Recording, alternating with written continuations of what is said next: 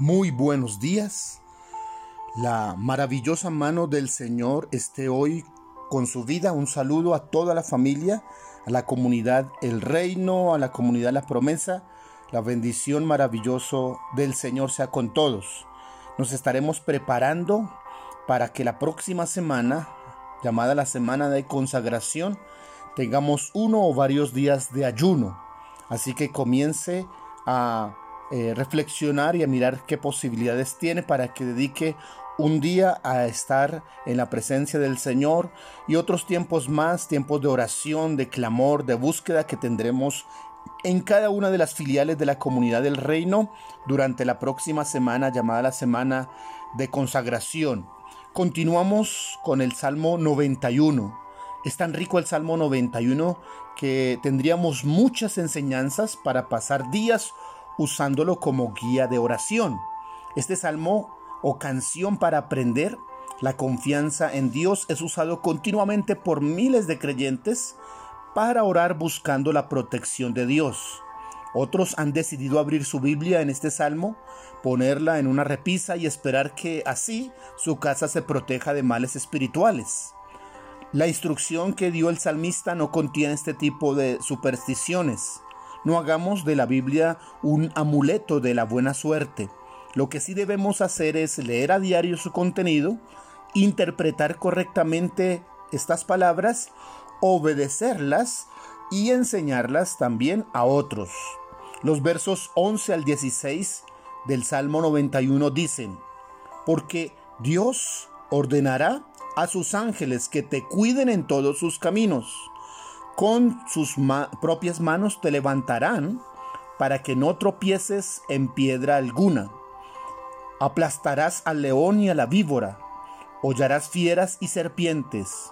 Yo lo libraré porque él se acoge a mí, lo protegeré porque reconoce mi nombre.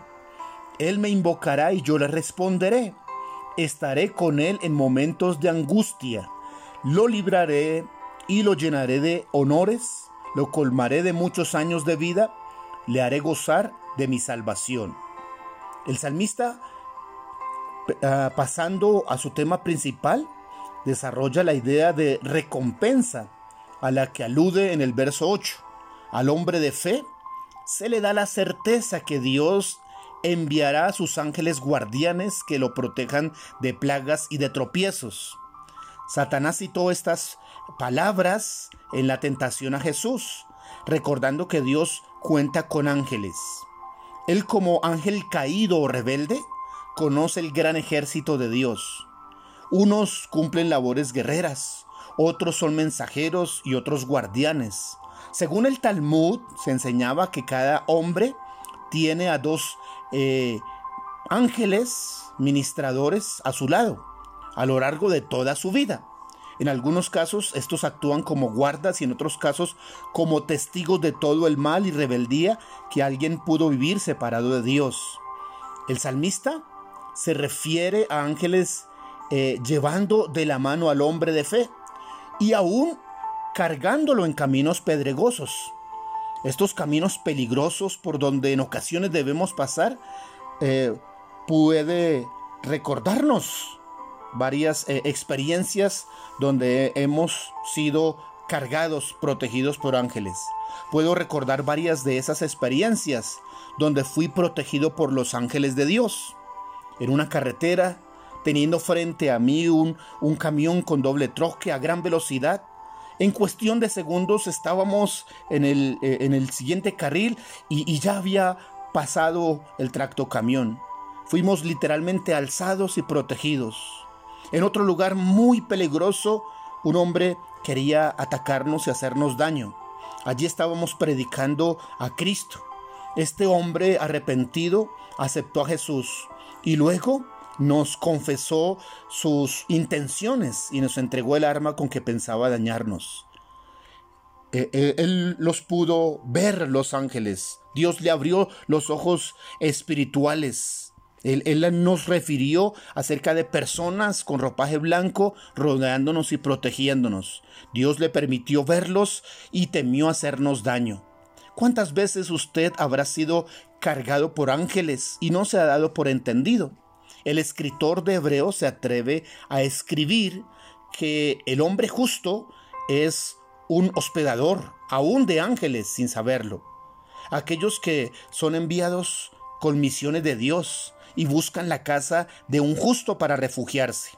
En todos los caminos, dice el salmista, te cuidan los ángeles. Cuando, tú has decidido reconocer al Señor como tu único Dios, cuando te apartas de los ídolos y das tu adoración al único Creador, cuando decides seguir sus palabras y vivir según su consejo y no según tu capricho, cuando amas a Dios más que a tus pasiones, cuando invocas su nombre antes de buscar tus propias soluciones. Dice, me invocará, yo le responderé, con él estaré en la angustia. Vive como un redimido, vive rendido a Dios. Cuentas, hermano, con una compañía angelical, no estás solo. Deja el temor, afirma tu corazón porque Dios te protege. Que hoy sus ángeles te acompañen en todas tus maravillosas labores.